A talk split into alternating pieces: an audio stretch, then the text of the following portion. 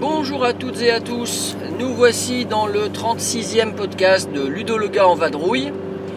Ce matin il pleut à nouveau, les essuie-glaces vont tourner, vont balayer le pare-brise en espérant que ça ne soit pas trop gênant pour l'écoute. Bon en tout cas je peux pas faire grand chose. Aujourd'hui je vais vous parler des jeux coopératifs. Alors pourquoi les jeux coopératifs? Parce que nous avons euh, vécu une superbe journée thématique avec le club des ludophiles euh, ce samedi 9 décembre. Donc comme on est euh, mardi 12, et bien c'était il y a trois jours. Et dans cette euh, journée euh, sur les jeux coopératifs, eh bien j'ai découvert deux superbes jeux euh, dont je vais vous parler. Et surtout, j'ai redécouvert ce que ça pouvait être que des jeux à thème fort. Moi, je suis un grand adepte des, des jeux à l'allemande avec des cubes en bois, etc. En compétitif. Ça, vous le savez, ça fait des années. Et je m'aperçois de plus en plus que j'apprécie les jeux coopératifs quand ceux-ci font vraiment vivre une histoire, font vraiment voyager le joueur. Et je pense pouvoir dire que euh, finalement, euh, ces jeux à thème fort coopératif, eh bien, euh, me, font, me font vraiment triper maintenant. Bien plus que ce que j'aurais pensé il y a quelques années. Il y a quelques années, le premier jeu coopératif à thème fort auquel j'ai joué, c'était sans conteste Les Chevaliers de la Table Ronde de Bruno Catala et Serge Laget, sorti chez Days of Wonder, ça devait être en 2005, avec des figurines dans tous les sens, avec un félon qui peut euh, également remporter la partie euh, si, euh, s'il arrive à retourner le jeu à son avantage, c'est-à-dire du côté du mal. Donc les Chevaliers de la Table Ronde m'avaient déjà beaucoup plu à l'époque et j'avoue que chaque partie est, un peu épique et même si ça fait longtemps que je n'y ai pas joué, j'en ai encore des souvenirs mémorables. Donc les Chevaliers de la Table Ronde, c'est le premier jeu de ce type-là auquel j'ai joué. Il était sorti quelques années avant et je pense que c'est le premier dans le registre qui est sorti dans le commerce, un jeu qui s'appelait Le Seigneur des Anneaux. Donc euh, c'était un jeu de Knizia. Alors il a eu plusieurs éditions euh, chez Hasbro, je crois. Il y a eu des extensions, Sauron euh, notamment. Mais je n'ai jamais joué euh, à ce jeu. J'en ai lu la règle. J'ai récupéré le jeu en brocante, si je me souviens bien, il y a quelques années. Et donc du coup, il est à la maison pour l'instant et je ne l'ai pas essayé, mais ça me titille beaucoup. Donc il n'est pas impossible que lorsque la période ludique sera plus creuse, parce que là on a encore les jeux d'Essonne à découvrir, mais lorsque ce sera plus creux, il n'est pas, impossible que je m'essaye au Seigneur des Anneaux. Euh, voilà, donc ça ce sont les deux grands anciens, je pense. Euh, ensuite, euh, parmi les jeux coopératifs à thème fort, je ne peux pas éviter de parler de Sherlock Holmes, détective conseil, donc sorti dans les années 80 et réédité ensuite par Istari euh, dans les années 2000 et maintenant à nouveau réédité par les Space Cowboys avec en plus extension de, des scénarios puisqu'aujourd'hui il existe trois boîtes de Sherlock Holmes et trois boîtes qui donnent autant envie les unes que les autres. Euh, dans Sherlock Holmes, détective conseil, euh, tous les joueurs euh, coopèrent pour résoudre une énigme et en essayant de le faire mieux que le grand maître Sherlock. Bon alors mieux c'est un peu utopiste parce que évidemment Sherlock lui réussit toujours le score maximal de 100 points et moi la seule partie que j'ai jouée dans la boîte rouge par exemple, on a fait un score négatif avec mon cousin donc c'est quand même très difficile. Euh, le- les règles sont basiquement simples, c'est top niveau ça franchement. Pardon. Euh, on peut attaquer quasiment tout de suite. C'est très libre puisqu'on a un plan de Londres avec des numéros et en fonction des endroits dans lesquels on veut enquêter, eh bien on va pouvoir euh, aller consulter le livret du scénario en cours et on regarde ce qui se passe. Alors on peut positionner des éléments sur la carte, on peut tenter de faire des recoupements. Il y a le journal du jour également qui est dans la, boîte. Euh, on a la possibilité, euh, si cela nous chante, de faire beaucoup beaucoup d'enquêtes, euh, enfin d'approfondir une enquête ou tenter d'aller la résoudre rapidement. Tout dépend son but. parce que c'est bien les joueurs qui décident du moment où ils, ils déclarent l'enquête terminée. Donc ça c'est vraiment très sympa. Euh, je pense qu'on on est très immergé dans le thème, on se sent vraiment euh, à l'ombre, là il n'y a pas de problème. Et euh, avec une musique d'ambiance, une lumière tamisée par exemple, un petit whisky ou voilà, des choses de ce genre, on doit, encore dépasser ce niveau-là. Alors avec les trois boîtes, sachant qu'il y en a je crois une douzaine dans chaque, on a plus de 30 enquêtes à vivre. Chaque enquête prenant 2 à 3 heures, c'est vraiment tip top quoi. Ça inoubliable. C'est pareil, ça c'est très très euh, intéressant et c'est vraiment encore une fois un jeu coopératif à thème fort. Euh, alors ensuite, il y a euh, dans les jeux coopératifs que j'ai adoré il y a deux ans, non trois ans déjà, ça va faire trois ans, il y a le jeu Les Poilus. Les Poilus, un jeu sorti chez Sweet November, un jeu de Juan Rod- Rodriguez et Fabien Riffaut, et illustré par le, le bien regretté Tinius. Donc euh, ce jeu-là est sorti juste après les attentats de Charlie Hebdo, en janvier 2015. Euh, c'est incroyable que, que, ça soit, que ça ait coïncidé comme ça. En tout cas, le jeu, il a vraiment eu une existence euh, particulière. Et en ce qui me concerne, j'ai autant aimé les illustrations que la, la mécanique du jeu. Je la rappelle rapidement. L'idée, c'est que c'est la guerre de 14, mais on va pas jouer des soldats qui font la guerre. On va jouer des soldats qui veulent tout faire pour revenir ensemble et, et continuer à vivre leur, euh, leur, vie d'avant avec leurs copains, comme euh, dans la boîte est dessiné euh, le groupe de copains dans la cour de l'école.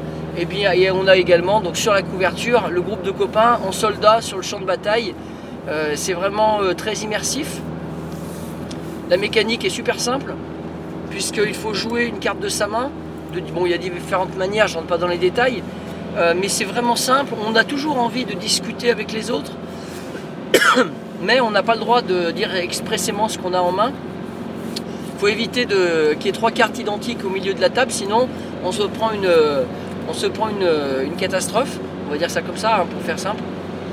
Euh, c'est un jeu exceptionnel, vraiment. hein, je crois que j'ai mis 19 sur 20 sur mon site, ce qui n'est pas si courant. Euh, on a une extension qui est sortie, une extension avec des sortes de missions. Et cette extension s'appelle Aux ordres. Et elle est sortie l'année dernière, en 2016. Euh, Une extension que, pour ma part, euh, je n'ai pas jugée euh, aussi pertinente et intéressante que le jeu de base. Mais qui, a, qui a quand même sa bonne. Enfin, qui a quand même son, utilité, puisque grâce à l'extension, on renouvelle le jeu considérablement avec des missions. Ça a un petit défaut, c'est que ça le rend un peu plus complexe, peut-être même un peu trop complexe. Enfin, en tout cas, euh, moi, le jeu de base me va parfaitement. Donc voilà, les poilus, ça c'est un excellent souvenir. Euh, dans les jeux euh, coopératifs à thème fort plus récents auxquels, j'ai joué, donc il y a Freedom, le chemin de fer clandestin. Ça, j'ai trouvé ça fabuleux. C'était l'année dernière, en 2016. Euh, Freedom, c'est, euh, en gros, on va organiser la fuite des esclaves des États-Unis en direction du Canada. Euh, c'est un jeu donc sorti au départ chez un éditeur américain et Asynchron donc l'a, localisé en France et produit et fait la traduction. Euh, c'est un jeu que j'avais bien repéré à Essonne à l'époque, mais j'ai attendu la version française pour me le procurer. Et ce jeu-là est à, nou- à nouveau quelque chose de, génial. Vous avez une magnifique, euh, carte. hein, on voit le- le- les États-Unis. On a un réseau en fait de positionnement pour mettre les, chasseurs, hein, les chasseurs d'esclaves, qui sillonnent le plateau euh, selon un algorithme et qui, euh, s'ils inter- s'ils interceptent une fuite d'esclaves, vont les faire redescendre dans les plantations du sud. Donc on ne peut pas dire qu'ils se font euh, tuer, hein, les esclaves en question, mais ils retournent dans les plantations. Et si malheureusement il n'y a pas assez de place dans les plantations, et bien là par contre on les défausse. Et c'est là la tension du jeu, c'est que en fonction du nombre de joueurs, il y a un nombre maximum d'esclaves qui peuvent être défaussés. Donc attention, c'est pas facile hein, de gagner. Il y a des événements historiques, puisque le jeu se joue en trois aires, euh, mais qu'il faut pouvoir passer d'une ère à la suivante. Et il y a des conditions pour passer d'une ère à la suivante. Euh, il y a des cartes avec des, oui, des événements qui sont relatés, euh, qui traitent justement de la traite des Noirs. Et on a également les, abolitionnistes hein, qui sont mentionnés, on a leurs combats qui sont expliqués. Euh, c'est un vrai moment d'histoire qu'on vit au travers de ce jeu. Euh, donc euh, Freedom, le chemin de fer clandestin, je ne peux que vous le conseiller si vous aimez comme moi les jeux coopératifs à thème fort. Ensuite, je vais vous parler donc des deux jeux auxquels j'ai joué samedi. Alors ces deux jeux-là, euh, ils vont pas être loin de monter sur le podium de mes jeux de l'année. Je pense même qu'ils vont y être. Alors le premier auquel on a joué, c'était Rescue Polar Bears, Data and Temperature. Donc un jeu taïwanais, c'est pas si fréquent, hein, n'est-ce pas? Avec un magnifique ours blanc sur la boîte et avec son bébé. dans ce jeu-là, on a un immense plateau, on a des petits ours mais craquants, c'est une sorte de résine superbe. Euh, et, le, but du jeu pour nous, joueurs, c'est d'essayer d'empêcher que les ours blancs disparaissent. Alors il y a deux façons.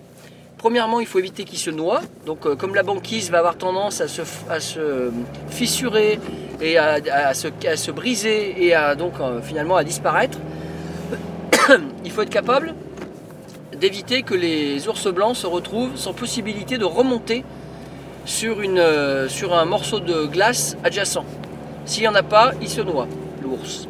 Et euh, au bout de 6 ours qui se sont noyés, vous avez perdu. Ça, c'est la première manière, éviter qu'ils se noient. Et la deuxième manière, c'est d'acquérir des, des jetons de data, de, des jetons de données euh, scientifiques qui sont aléatoirement placés sur le plateau. Donc il n'y en a qu'un seul à la fois, sauf euh, utilisation d'une carte spéciale. Enfin bref, disons qu'il n'y en a qu'un seul à la fois. Et pour récupérer ce jeton de données, il faut emmener son petit bateau je précise qu'en plus, chaque joueur a un bateau différent. Donc il y a des pouvoirs différents en fonction des joueurs, ce qui est très très sympa. Et donc on va récupérer sur une, euh, sur une tuile du plateau une, un, jeton de données. Quand on arrive à la récupérer, cette euh, petite euh, marque, on l'empoche et on en tire une nouvelle qui sera placée à nouveau aléatoirement sur le plateau, et etc., etc. Et le but c'est d'en avoir 20.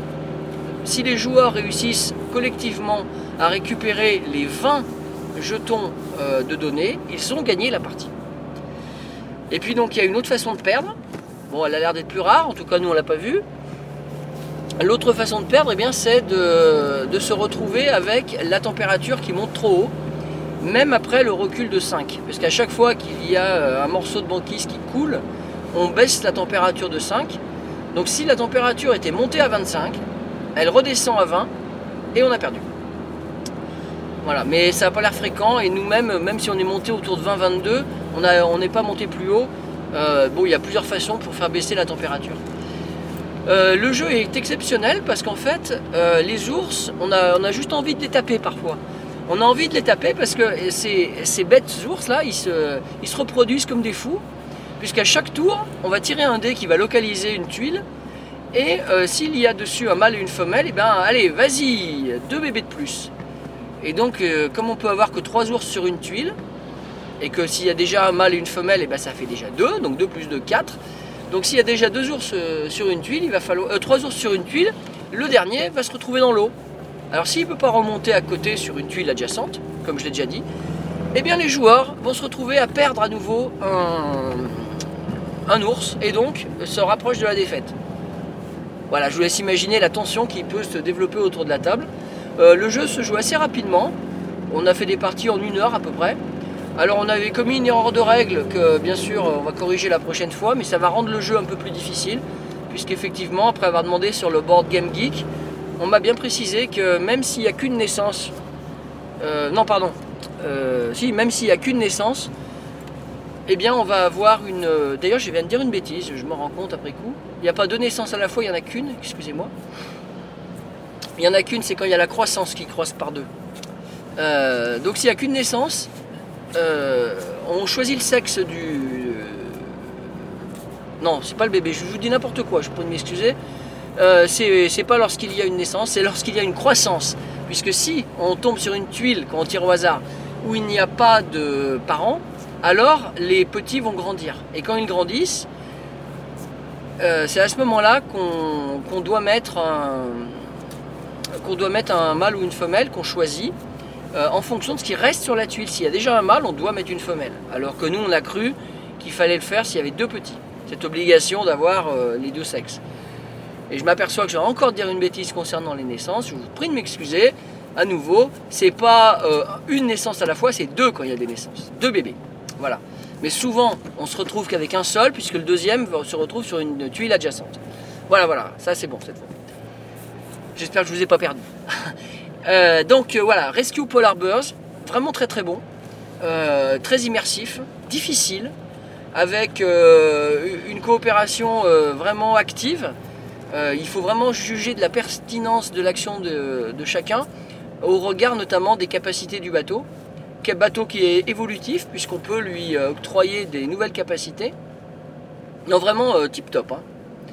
Euh, voilà, et donc euh, ce jeu est sorti chez euh, Tout Plus. Bon, tout euh, comme deux et plus, plus PLUS, quoi, voilà. C'est vraiment très bien. Samedi, on a joué à, un- à une autre tuerie hein, des mondes coopératifs, puisque on a découvert un autre jeu qui fera date, enfin en tout cas chez nous. Ce jeu de Team Fowers, sorti chez Fowers Games, s'appelle Burgle Bros. Donc Burgle Bros, c'est un jeu euh, qui se situe, on va dire, on a l'impression euh, dans les films des années 50, euh, avec des dessins, peut-être même avant les années 40 peut-être, avec des dessins, on se croirait dans un film. Alors c'est dangereux là, c'est trop, tout je passe. On se croirait dans un film, dans un immeuble, avec une, avec un groupe de personnes, donc nous en l'occurrence, nous les joueurs, un groupe de personnes qui essayons de cambrioler une. euh, Excusez-moi, je cherche. Je ne suis pas sûr que ce soit là, bon, on verra bien. Avec un groupe de personnes, donc nous les joueurs, un, un groupe de personnes qui essayons de, de cambrioler donc une banque, c'est dans l'immeuble en question. Et les joueurs vont gagner collectivement si ils ont réussi à piller les trois coffres de la banque. Sachant que le- l'immeuble est constitué de trois étages, que nous nous retrouvons donc en bas de l'immeuble et qu'on essaye de monter dans l'immeuble euh, progressivement par des escaliers. Bien sûr, on ne sait pas où sont les escaliers, sinon ce serait trop simple. Et, euh, et donc, euh, il y a des gardes évidemment qui sillonnent chaque niveau. Alors attendez, je suis un peu perdu là. Je m'embête. C'est là.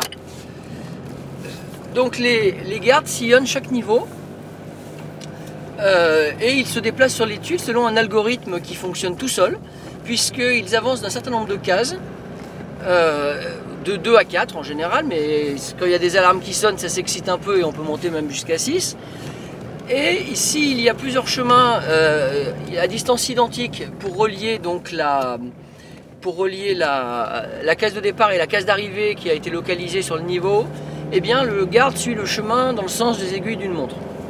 Et donc, s'il intercepte un joueur qui se trouverait sur une case, euh, le joueur doit défausser un jeton euh, qui indique qu'il se cache et que le garde ne le voit pas. Mais chaque joueur n'en a que 3. Donc dès qu'on devrait défausser le quatrième, on a perdu la partie. Tous les joueurs ont perdu. Donc il y a un stress énorme. Évidemment, les tuiles sont placées face cachée. Donc euh, on ne connaît pas ce qu'il y a dans les pièces. Euh, il y a des couloirs, puisqu'il y a des murs qui sont placés entre les tuiles.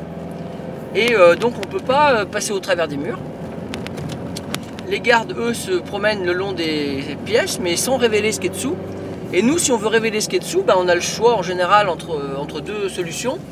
Soit on décide de regarder ce qu'il y a sur la tuile, mais ça prend une action. Soit on décide d'aller directement sur la tuile, mais là on prend le risque euh, typiquement de faire sonner une alarme. Ou de tomber au niveau du dessous, parce qu'il y, a des- il y a des rampes dangereuses et on peut tomber au niveau du dessous.